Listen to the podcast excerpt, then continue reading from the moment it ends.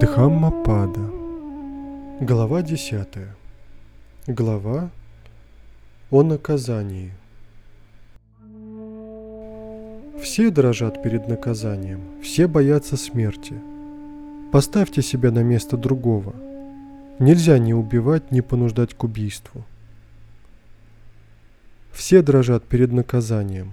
Жизнь приятна для всех. Поставьте себя на место другого. Нельзя ни убивать, ни понуждать к убийству.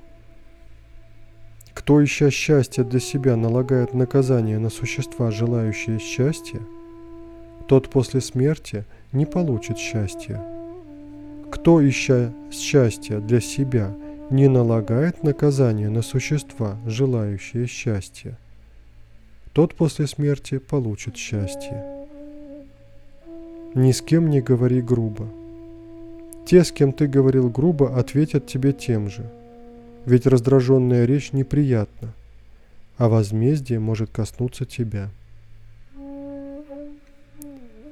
Если ты успокоился, подобно разбитому гонгу, ты достиг нирваны, в тебе нет раздражения.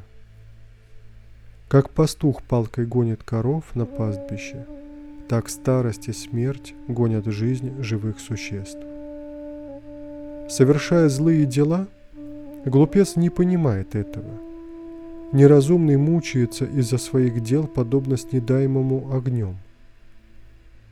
Кто налагает наказание на безвинных и неиспорченных, тот быстро приходит к одному из десяти состояний.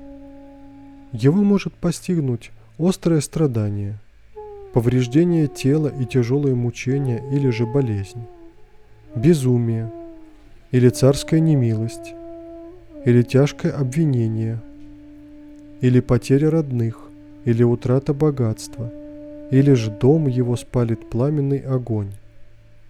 Когда разрушается тело, глупый попадает в преисподнюю. Ни хождение ногим, ни спутанные волосы, ни грязь, ни пост, ни лежание на сырой земле, ни пыль и слякоть, ни сидение на корточках не очистят смертного – не победившего сомнений.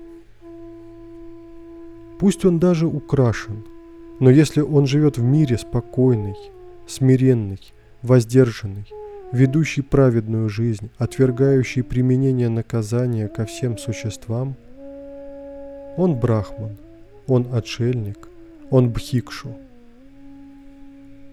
Найдется ли в мире какой-либо человек, смиривший себя скромностью – который не нуждался бы в понукании, как хорошо тренированная лошадь в кнуте. Подобно хорошо тренированной лошади, тронутой кнутом, будьте энергичными и одушевленными. С помощью веры, добродетели и энергии, самоуглубления и изучения Дхармы вы, вдумчивые, исполненные знания – и безупречные в поведении освободитесь от этого великого зла. Строители каналов пускают воду. Лучники подчиняют себе стрелу.